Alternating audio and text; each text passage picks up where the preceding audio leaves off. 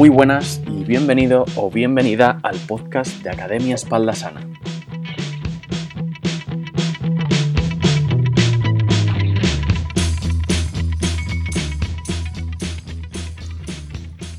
La mayoría de los clientes con los que trato tienen esta lesión. Probablemente muchas personas de las que me estéis escuchando también la tenéis o quizá la hayáis tenido o la tengas y no lo sepas ni nunca lo sabrás. En el episodio de hoy voy a tratar una de las lesiones de espalda más frecuentes, la hernia discal. Definiré qué significa este concepto, qué conlleva tener esta lesión y sobre todo espero responderte a esta pregunta.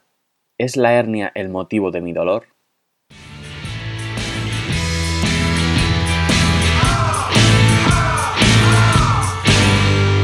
Para comprender qué es una hernia discal vamos a hacer como en las cámaras fotográficas. Vamos a quitar el zoom, a alejarnos y a empezar con una visión panorámica de todo.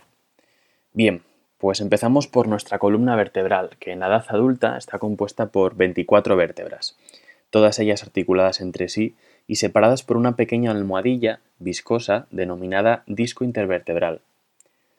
Este disco es eh, digamos, una especie de amortiguación para que las vértebras no choquen unas con otras cuando nos vemos sometidos y sometidas a diferentes cargas.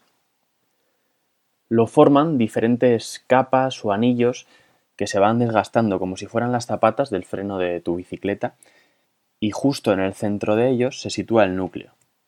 Debido a este desgaste, el núcleo puede ir rompiendo esos anillos y desplazarse, cuando se desplaza provocando un abombamiento en la capa más superficial del disco, se denomina protrusión. Además, si ese núcleo continúa desplazándose llegando a salir del disco intervertebral, de manera total o parcial, se le llama hernia discal.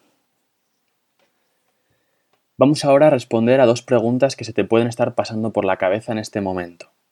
La primera, si me duele la espalda es porque tengo una hernia. No, en la mayoría de los casos eh, de dolor de espalda se diagnostican como dolor inespecífico, es decir, sabemos que te duele la espalda, pero no tengo ni idea de por qué.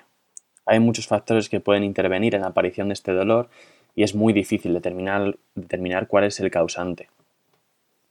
Y la pregunta número dos, si tengo una hernia, ¿me tiene que doler la espalda?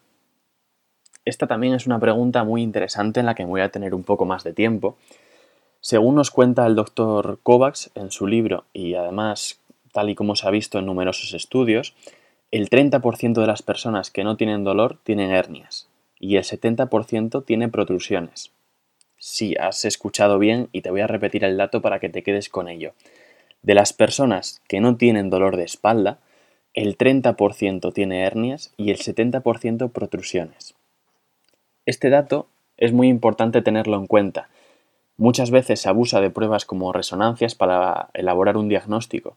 Vas al médico, te manda a realizar una resonancia y si te fijas en la estadística que te he dicho antes, con toda seguridad vas a tener alguna degeneración en la espalda, pero pocas veces va a ser esa la explicación de tu dolor.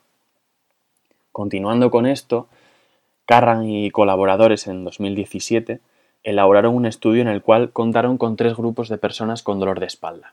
Uno, al que se le recomendó hacer una resonancia y se le explicaron los hallazgos que se encontraron en ella, un segundo grupo al que se le realizó una resonancia pero sin explicar lo que se había visto en ella, y un último grupo al que no se le realizó resonancia.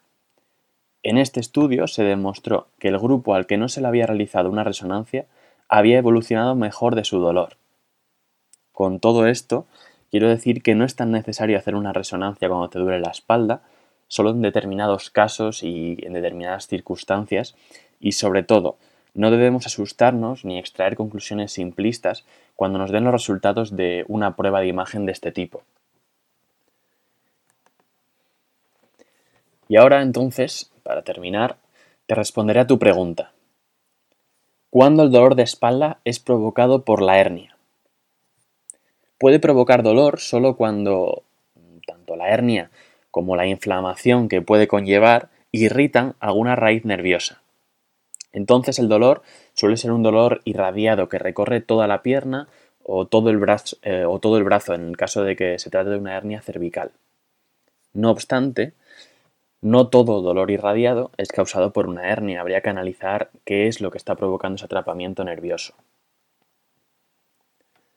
Espero que este capítulo te haya ayudado a comprender qué es una hernia discal. Como ves, es una lesión muy común y no debemos de entrar en pánico cuando nos la detectan. No obstante, en próximos episodios profundizaremos más en ello para saber si le viene bien el ejercicio o qué soluciones hay cuando te detectan una.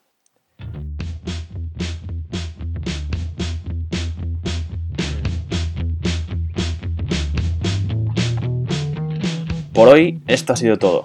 Muchas gracias por escucharme y confiar en mí.